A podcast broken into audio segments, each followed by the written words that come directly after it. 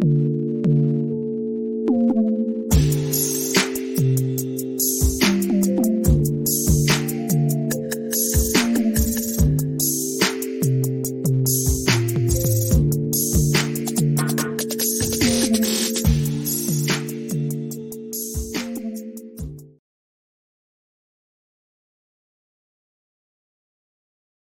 位听众朋友们，大家晚上好，欢迎收听三水数十，我是三水。这是我尝试做播客的第一期节目，题目是毕业后就业选择面面观。在进入正题之前，想先聊一聊为什么来做播客。首先介绍一下我自己，我目前在北京工作生活，在2020年毕业后进入一家科研单位就职，同时也拥有一条猫和一条狗。这就是封面上大家可以看到的那两只猫呢，叫七喜，狗叫八喜。其实很早就想去尝试播客这个类型，一直因为拖延成性没有做成。这次接着居家期间试着录制几期，希望可以通撑过试营业。至于播客名字为什么叫三水数十，这也是灵感一现吧。其实最早开始想叫八喜临门。但总感觉这个名字好像是婚庆公司或者是卖床垫的，所以就还是从自己和 L 身上打主意。至于主线是什么，暂时还没想好。就像简介一样，闲聊一下，纯粹图个开心。也希望大家多提意见。今天因为只有自己在家，就聊一聊熟悉的话题吧。毕业生如何寻找一份适宜的工作？那么我们现在开始进入正题。我呢是在二零一七年来到北京，来北京呢是读硕士，在二零二零年正式毕业，学的专业还算比较热门，是计算机方向。但是因为二零二零年呢刚好赶上疫情，所以很多事情都一直在延后，最终确定工作时间也是比较迟的。入职的时候已经在九月份快十月份的时候了。嗯，这次也是希望通过自己的经历，不管是教训还是经验，就是能够跟大家分享一下。其实很多人在找工作的时候面临一个选择，也是现在，尤其是在北京吧，呃，是去安稳的体制内，还是目前卷中卷的大厂？嗯，我个人是因为就是在本科的时候，其实是希望进入大厂。然后去进行工作。首先，第一个大家都知道，大厂的这个工作，呃，节奏比较快，然后可能会学到很多东西。同时呢，大厂的钱也比较多，呃，虽然加班时间比较长，但是确实算下来钱是比较多的。那我是什么时候转变观念的呢？应该是在读研的时候。嗯，可能好多人读研都有这个感受，就是不管是小老板也好，还是大老板也好，呃，如果遇见一个特别 push 的老板的话，整个读研的过程其实是相对比较紧张，或者说是压力比较大的。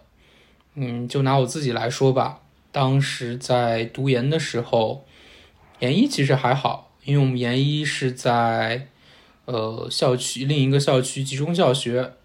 所以当时就是组里的老师和老板其实没有怎么去呃 push 你，但是当研二回到实验室之后，呃，小老板像因为是刚毕业，我是他第一个呃手下的研究生吧，所以当时他对我的要求还是比较高。而且因为本身是他刚毕业，所以也是希望能出更多的成果。嗯，其实有一件事情就是我当时，呃，因为有一段时间需要长期在实验室待着，嗯，晚上也会睡在实验室，导致了我的这个腰间盘突出，呃，现在是非常明显的一个病症。包括现在也是没有办法久坐，需要时不时的站起来，但是还是会腰疼。这个其实算是一个，就是大家在读研的时候也需要注意的一点吧。嗯，因为比较 push，所以整个人在研二研三的时候，当时的这个精神状态，包括一些这个工作节奏都是嗯不太合理的，尤其是精神状态。现在我经常开玩笑说，当时只要我的手机的微信响了，我就会整个人会惊，就是一抖，就是我会很担心这件事情，会觉得是又有什么工作呀，或者是又有什么实验需要去完善，或者需要去干一些其他的事情。特别是在当时，其实很多的杂事，包括跟就是自己读书事情无关的事情，也会被掺杂进去。尤其是当你的小老板试图通过跟你做朋友来和你打好关系的时候，你会更痛苦。当然是个人的观点，他会从生活上，呃，二十四小时的入侵你，你的整个个人的时间是没有的。也就是在那个时候，我自己开始决定，嗯，不要再去大厂，而是决定去所谓的体制内也好，或者所谓的这种行政啊事业单位也好，就是希望找一个，呃，工作压力没有那么大，但是呢，就是也是有一定的产出，不至于是就是无所事事的单位。那这个是我自己当时找工作的一个想法。呃，如果你还是希望能够挣到更多的钱，或者说是能够有就是更多的长进的话，那其实大厂是一个更好的选择。但如果你是在读研或者在读书期间已经厌倦了这种。嗯，二十四小时不间断的工作，或者说是长期压力、高强度、高压力下的工作的话，那我的建议是选择一份清闲的，不仅是放过自己，也是其实是对自己更好的一种安排吧。那即使是在当时已经决定不再去大厂，或者说是不再去这种。嗯，企业的情况下，我在，因为我是二零年夏天的毕业毕业，那我在一九年七月份以后，其实那段时间主要就是还是各个企业呀在招聘，尤其是互联网公司，其实很多是从再往前的春季就已经进行了招聘，尤其这其实印象最深刻，当时是在。呃，大疆其实是在春季就已经完成了它的招聘。当时我是抱着一个想法，就是不能把所有的精力或者说把所有的宝都压在事业单位或者说是体制内的这个招聘，因为这些单位的招聘往往是集中在毕业的那一年的三月份到六月份这段时间。那其实这段时间是很紧张的，而且是有一定风险的，所以我当时是从前一年的九月份开始就陆陆续续找的找一些工作，呃，其当时因为自己的方向是做视频处理、视频编解码方向的，那当时也去面了一些相关的厂子，呃，包括了英特尔啊、联想、快手还有华为等。呃，可以先谈一谈大厂的招聘节奏吧。大厂的招聘节奏其实都是大同小异。如果你是技术面的话，嗯，可以参考一下我的这个经验。如果非技术面的话，那这个可能不具有一定的参考价值。技术面首先肯定都是笔试，嗯，好一点的话就是大部分都是会进行一个线上的笔试。而且是当时很多笔试是可以通过去刷这个题库啊，或者其他的方式，包括牛客网也好，或者其他的方式也好，它都有一些呃可以借鉴的原型题目，或者说是一些思想算法也好。嗯，笔试来说一般都比较简单，所以这个就通过练练手啊，或者通过寻找一些题库也好。这种方式是比较容易，就是解决的。那这个笔试过了之后呢，其实就是面试。呃，首先的话，一般都是技术面。呃，当时就好多场，其实它也没有说是一定是技术面。呃，华为是比较明显的，华为当时是先是技术面，然后应该是面了两轮，然后最后一轮是 HR 的面试。那包括英特尔也好，包括快手也好，当时其实是，嗯，是只有技术面，或者说是我只走到了技术面。英特尔当时是在一个屋子内，然后会有好几组的面试官，你需要连续进行两轮到三轮的一个面试。呃，大家问的方向不一样，或者说是这几个组其实是不同的这个方向。根据你面试的情况，包括你本身的这个专业能力的需求，看是否匹配他们的这个需要。如果匹配上的话，可能就能够通过。那我比较遗憾的话是，这几个面试其实是都没有过的。呃，最终其实是只拿到了这个华为的 offer。呃，但是华为当时是要求就是比较着急，他会在。正常的话，他就会在十二月份会和你要求你去签订这个三方协议，而我当时因为还想要在之后的第二年的春天去找一些事业单位或者说是体制内的工作，那我最终是没有跟他去签订这个三方协议的。其实你三签了也是没有问题，之后还是像我们学校是提供一次。呃，更改三方协议的机会的，这个具体还是要咨询各个学校的呃辅导员也好，还是专门负责学生处的老师也好。这个大概就是我当时在一些大厂面试的一些经历。这两年其实大厂的这个 HiCon 会越来越少，其实包括当时我也是，我投了很多。包括联，包括腾讯呀、阿里呀这些，呃，或许是我的简历没有过吧，就反正很多都是直接连笔试都没有进到，就只有简历投了之后就秒过音讯。包括爱奇艺也好，爱奇艺当时呃大张旗鼓的去招了，去巡讲了很多的这个学校，但是据我了解，可能最终招的人是寥寥无几。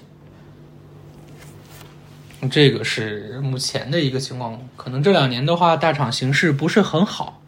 呃，我了解到的是，很多的朋友都在去了新兴的制造业，包括智能汽车呀，包括一些其他的物联网的厂商，反而会目前是时态比较好。但是传统互联网行业可能会稍微差一些。呃，这个是我当时面的大厂的一些经历。那其实还有一个，就是在大厂和体制内之间的一个选择，也就是我们所谓的国企。其实国企的概念很广泛，嗯，大家具体的话可以去看一看，就是国资委呀，或者说是其他的一些渠道上，可以看看国企都有哪些。呃，我面的主要有三个方面吧，三个种类。呃，第一个就是我们所谓的传统的通信或者说是就是电信行业，当时其实是分别去有去面过联通还有电信。那第二的话就是一些央企，呃，比如说就是包括现在很多包括之前改制的，呃，钢铁呀，这个铁路呀或者兵器制造这些。这些都算是一个传统的大的龙头央企，呃，那这个的话就是包括很多航天呀之类的，呃，但是这个因为它本身盘子很大，各个的这个单位之间，包括可能单位的部门之间，呃，薪水啊，包括待遇啊，其实是有很大的差别的。最好是能够找到熟悉的师兄师姐。呃，在这个行业内，或者说是在这个企业内有一定的了解，去咨询之后再决定是否要去。因为据我了解，就即使是同一个体系内，不同的这个子公司也好，不同的这个部门也好，不论是加班呀，还是这个薪资上面，是有很大的差别的。那当然还有一个就是，如果你单纯只是为了北京户口的话，呃，可以考虑。但是现在因为太多的人为了北京户拿北京户口进去之后就离职的原因，所以很多公司会跟你在签约之前也会跟你说明，如果你要当时就要离职的话，其实是要付一定的赔偿金的。那赔偿金。可能有的是一次性，或者有的是根据你现在的工资，呃，乘以一个你走的时候你合同剩下的年限的数。比如说签了五年，然后你干了两年之后你要走，那剩下的就是你工资乘以你这个三年的总的这个月数。这个是赔偿金是要注意的一个问题。嗯，第二个还就还有就是目前可能。我了解，就是我接触到的很多这个企业，包括国企也好，包括这个互联网行业也好，嗯，这个户口其实不是能够一定保证的，这个其实也是一定要问好。如果 HR 跟你说这个不保证，或者说是这个需要进来之后再看，那这个你需要慎重考虑，因为这个很大概率上是拿不到户口的，所以这件事情其实是需要注意的。那很多人可能说想通过留学生渠道去走落户这件事情，那从我当年了解的是，在二零二零年的时候，留学生落户这件事情其实已经有一些困难了，就是没有办法完全保证能落到户，而且好像是已经出现了堆积。那如果现在再通过留学生落户，是否能够很顺利，或者说是完全没有问题的话，这个也是需要提前问清楚，需要去打电话咨询的。这个是第二类国企。那第三类的话，其实是偏向于传统的事业单位改制。呃，无论是出版社也好呀，还是研究院也好呀，现在其实可以去查一查，很多的出版社都已经改制为公司了，应该说是绝大多数。那这种出版社其实它还保留着事业单位的作风，但它其实已经改制为企业。那包括待遇，包括一些工作节奏，可能也需要去咨询和了解一下。呃，可能还存在一些在国企内还存在一些遗留没有尚未改制的事业单位。那这个的话，其实还是需要也需要去确认一下。那这个可能通常这种的话，呃，无论是编制也好，还是户口也好，通常会比较好解决。这个的话是国企的一些。内容。那最后的部分其实是要说到事业单位还有行政机关的就业。呃，首先的话，大家可以区别一下行政机关和事业单位，因为很多人可能问到我的时候说：“哎，事业单位是算体制内吗？还是其他的什么？”呃，首先的话，我们需要区别一下，就是行政机关，也就是我们所谓的公务员，呃，它的主要职责是进行一些包括具有行政职能的一些管理呀，具有国家公权力啊这些的职能。嗯，那我们比较常见的，包括北京可能很常见的中央的各个部委，或者说是一些嗯中央的一些机构，那这个是。算是行政机行政机关，那这个属于机关类的。那这个的话，通常是需要参加公务员考试的，无论是北京市的市考，或者说是中央的这个国考，呃，都是必须要参加这个公务员考试的。那其实还有一类的话，就大家可能比较熟悉，包括妇联呐，包括这个很多这个社会团体啊。这个其实和事业单位类似，呃，这是就是另一类，他们可能包括工会啊、全国总工会这些单位，他们算是社会团体，呃，具体的是否有编制，或者说是是否解决户口，这个可能需要大家去咨询一下这一块，我确实是也不太了解。那我说事业单位吧，因为自己本身是在事业单位，事业单位其实是，嗯，有之前在改制之前的话，事业单位其实有一部分是具有这个呃行政职能的，但是改制之后的话，事业单位基本上都去除了行政职能，除了一些比如说是参公的事业单位，那这个其实参公事业单位就是参照公务员法的事业单位。那这个其实是也是需要参加国考或者参加这个公务员考试，来进行这个筛选或者进入的这个单位，这个可以等同于公务员。嗯，那其他的事业单位，事业单位主要分为两类，一类是一类事业单位，一类是二类事业单位。呃，其实最简单区分的方式就是一类事业单位是纯公益性质的，就是它所有的这个。包括你的工资也好，包括它的其他的一些建设的费用也好，它全部来来自于这个财政拨款。那二类事业单位是具有一定的这个营收能力，就是它可能只有一部分的拨款是来自于财政，那另外一部分是需要进行一个自己的这个创收或者自己的一些营收，呃，需要自负盈亏。那如果从收入我了解上来看的话，其实二类的话收入会更高一些，呃，这个是我的了解。当然，如果有反例的话，也欢迎过来讨论。那事业单位的招聘其实现在也逐渐嗯偏向于像公务员的那一套，呃，首先的话笔试是必不可少的，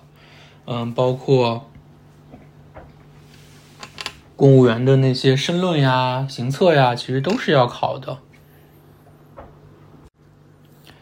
但是事业单位的笔试可能没有公务员那么难度高，或者说是，呃，那么就是体量体系会更那么庞大。嗯，所以事业单位的这个笔试还是比较好过的，就只要进行一些练习的话，通常是没有什么问题。那事业单位的招聘其实是有一个人社部是有一个专门的一个网站，那这些招聘其实都可以从上面找到。当然，那个嗯，就是主要还是中央的一些机关的直属事业单位的一些呃招聘信息，大家可以去人社部搜一下，就是全国呃事业单位招聘的一个网站，可以搜这几个字去搜索一下。那通常事业单位的招聘其实主要集中在，嗯，一月份，就是毕业的当年的一月份到六月份左右，基本上都是这个节奏。那首先目前，呃，如果你是呃非北京户口的话，那需要的一个最基本的要求，大部分都是需要，嗯，硕士研究生及以上的这个学历要求。那此外，可能还有一些，比如说不能有交社保，在学读书期间不能有交社保的记录呀，或者等等，还有年龄的限制。呃，当然，因为疫情，现在年龄限制其实是放宽了一些，但大家也需要确认一下这个问题。那还有很多一些单位啊，包括行政机关也好，包括就是事业单位也好，很多招聘其实是。在疫情之前是会去各个学校去进行一些宣讲，这也是为了让大家能够更加了解。那主要可能宣讲的学校集中在清北或者说是北航、北理这些学校，大家也可以去这些学校的就业网站上去及时关注信息。当然，现在疫情原因，可能很就是这个宣讲会少一些，不过应该还是会有。那大家也可以关注这个信息，去及时了解到自己想去的单位，或者说是想从事的行业的一些动向。呃，然后还有一个需要注意的就是，现在很多事业单位招聘，包括其实很多单位招聘，现在都是有这个一个要求，就是如果就是面试的进面的人数，比如说是。呃，需要有一个比例上的一个划分，通常是一比五，也就是如果我这个岗位需要招一个人，那这个面试的时候的候选人至少是要有五个人。那如果达不到这个比例的话，通常这个岗位是会取消招聘的。所以这件事情大家其实也是需要注意一下。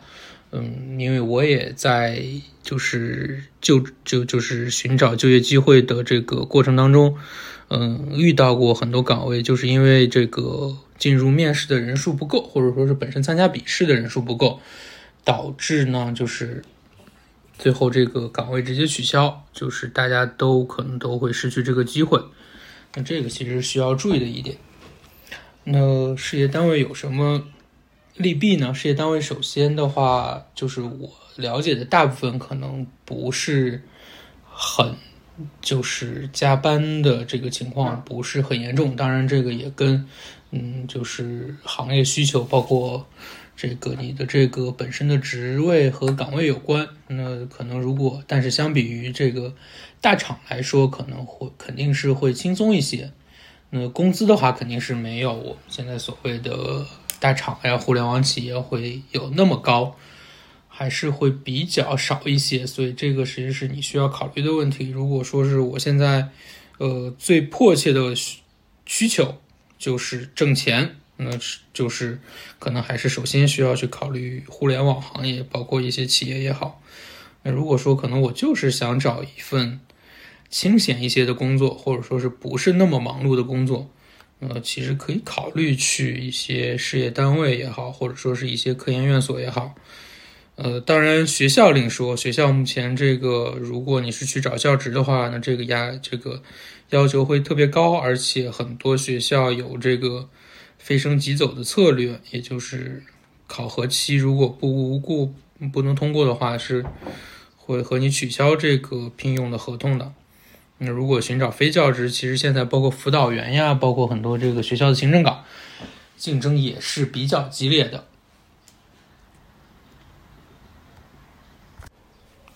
那这个主要的这些三种就业的这个渠道，包括一个是互联网，或者一个是呃国企，另外一个就是行政机关以及事业单位的这个。三个的简要的分析呢，就进行到这里。那这个也是我当年在二零二零年寻找工作的时候，呃，就是留下的一些经验，或者说是遇到的一些问题吧。那如果还有想要具体了解哪一方面的这个，就是行业呀，或者说是就业方面的问题，可以在。下方进行一些留言或者就是私信也是 OK 的。那么今天的主要的话题讨论就告一段落。那这个也是我第一次做播客，所以不管是语气语调或者说是整个说话的逻辑，可能还是有很大的问题。那也，希望大家批评指正，或者说是提出各类的意见。当然，也希望大家宽容。呃，之后也会进行一些其他的一些选题，不是这么严肃的，或者说是大家有什么想听到的选题，也可以在下方进行一些留言。嗯，那么我也会根据大家的留言，适时的进行一些选题的一些录制。呃，争取的话是尽量能够做到每周一更。呃，如果拖更的话，也欢迎大家及时来催。那么今天的三水数十就播到这里，希望大家在六月的刚开始有一个美好的夏日回忆，或者说是有一个愉快的夏天。嗯，那么就到这里了。我是三水，大家下期再见，拜拜。